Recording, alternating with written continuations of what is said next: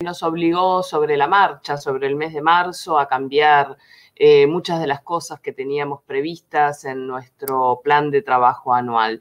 Y creo que lo más importante de destacar es que Claxo eh, tomó una decisión, una decisión política, de en el marco de la pandemia aumentar su presencia, aumentar eh, su espacio de articulación y convertirse en, lo que es hoy, ¿verdad? La principal red justamente de articulación de las ciencias sociales y las humanidades en el campo de la investigación, de la formación, de la difusión, de la comunicación eh, en el campo, en definitiva, que Claxo trabaja. Y una de las primeras, eh, bueno, decisiones que tomamos allí por mediados o fines de marzo fue eh, la creación del observatorio Pensar la Pandemia, donde básicamente lo que queríamos era mostrar las dimensiones sociales de la pandemia y además de las dimensiones sociales, la, contribución que las ciencias sociales y las humanidades pueden hacer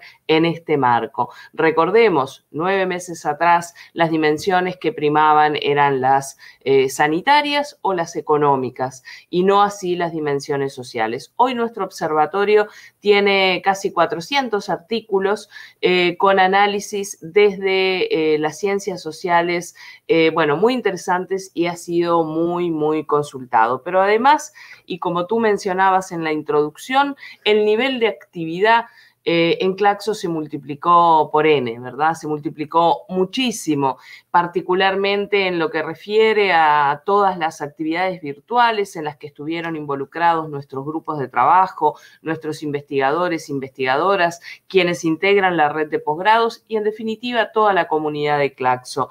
Eh, tuvimos en estos nueve meses, desde marzo hasta aquí, eh, más de 500 actividades, actividades de seminarios o como le dicen ahora, eh, clases, clases magistrales abiertas, presentaciones de libros, en fin, todas las actividades a las que Claxo está acostumbrado.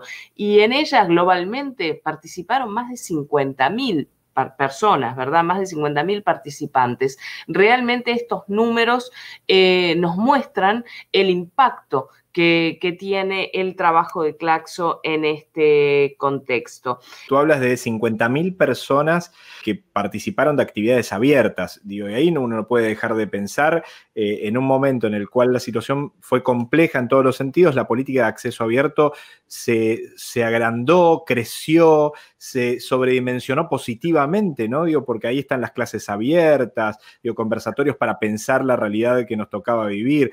Entiendo que ahí también hay una punta relacionada con el acceso abierto. Absolutamente. En, lo que refiere al acceso abierto específicamente, bueno, no solo se aumentaron eh, las colecciones disponibles, me refiero a libros, eh, colecciones editoriales eh, de Claxo, sino que pensemos en un solo dato, ¿verdad? En lo que refiere a las descargas desde nuestra biblioteca, tuvimos en todo el año 30 millones de descargas a ver, se dice muy rápido, pero pensemos lo que eso implica realmente. Y en otra beta de lo que es el trabajo de Claxo hoy, eh, en, lo que refiere a la formación, ¿sí? Eh, decir que hoy tenemos 9.000 estudiantes activos en Claxo, en nuestra plataforma eh, de la red de posgrados, en nuestra plataforma de formación, y que en 2020 se ofrecieron 90 propuestas de distinto tipo de formación, desde seminarios intensivos, seminarios virtuales, especializaciones, diplomas y un largo etcétera. Y por supuesto, no puedo dejar de mencionar todo lo que tiene que ver con eh, la parte de comunicación, ¿verdad? La parte de comunicación de Claxo que ha crecido, eh, bueno, de manera absolutamente exponencial, como la curva del COVID, ¿verdad? Eh, en términos de, las producciones, ¿verdad? De las producciones disponibles en Claxo TV, más de 400 en el año, este propio espacio, InfoClaxo, que va por su número 25 y que se ha convertido en el lugar para dar la voz a quienes integramos nuestro Consejo Latinoamericano, investigadores, profesoras, eh, participantes de distintas actividades que miércoles a miércoles han estado eh, por aquí. Eh, en definitiva, el balance es eh, de, digamos, un impacto en términos del aumento de las actividades para cumplir con ese objetivo que decía al principio. En el marco de eh, esta situación crítica para el mundo, Claxo decidió convertirse en el espacio de articulación de la enseñanza, de la investigación, de la formación, de la difusión en ciencias sociales de referencia en la región latinoamericana y en el mundo. Y creo que en esa senda estamos. Y por supuesto que eh, como hay que buscar las externalidades positivas a toda esta situación compleja del mundo, hemos aprendido mucho del trabajo virtual y de la posibilidad Claxo siempre trabajó mucho virtualmente, pero la obligación de hacer solo virtual nos, eh, nos enseñó muchas cosas. Muchas cosas que las vamos a estar aplicando en 2021, donde también deseamos, por supuesto, profundamente retomar la presencialidad y poder volver a encontrarnos cara a cara que tanta falta eh, nos hace a todos y todas. Y muy especialmente encontrarnos todos y todas en, en esa fiesta que ocurre cada tres años, que es nuestra novena conferencia de ciencias sociales y humanidades, como ya hemos anunciado en noviembre en México el próximo año. Pero si de balance se trata, para nuestro Consejo Latinoamericano realmente ha sido un balance muy positivo de mucho trabajo de todos y todas quienes integran esta comunidad y vaya entonces para todos y todas ellas mi saludo y mi reconocimiento por ese esfuerzo día a día que hemos puesto en conjunto, en comunidad, como lo que somos, eh, para eh, que nuestro Consejo salga fortalecido de esta situación.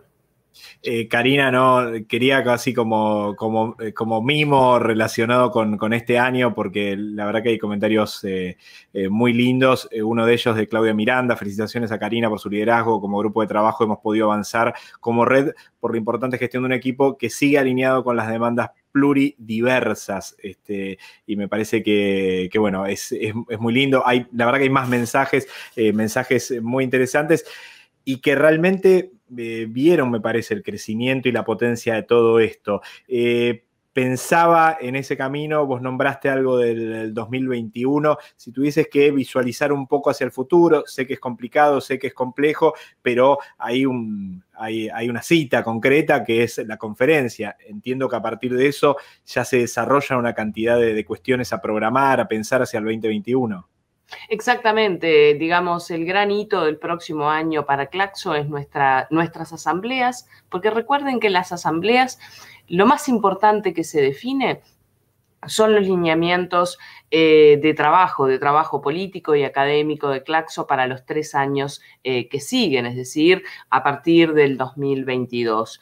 Y, y, esas asambleas van a tener lugar también en noviembre en Ciudad de México. Y por supuesto, nuestra conferencia, que como decía hoy, es una fiesta, ¿verdad? Es una fiesta de encuentro de quienes hacemos ciencias sociales y humanidades en, eh, en el mundo y particularmente en América Latina y el Caribe para poder allí eh, intercambiar, discutir, presentar eh, nuestro trabajo, pero lo más importante, para seguir densificando eh, la trama de nuestra red Claxo en esos encuentros, ¿verdad? Donde podemos vernos, podemos escucharnos eh, y podemos compartir. Deseamos profundamente poder eh, llegar a noviembre con una conferencia presencial, pero también quiero dejar a todos y todas tranquilas que si eso no es posible, estamos ya manejando las alternativas, las alternativas justamente de la virtualidad para que eh, en un escenario o en otro o en algún otro que pueda aparecer, porque estamos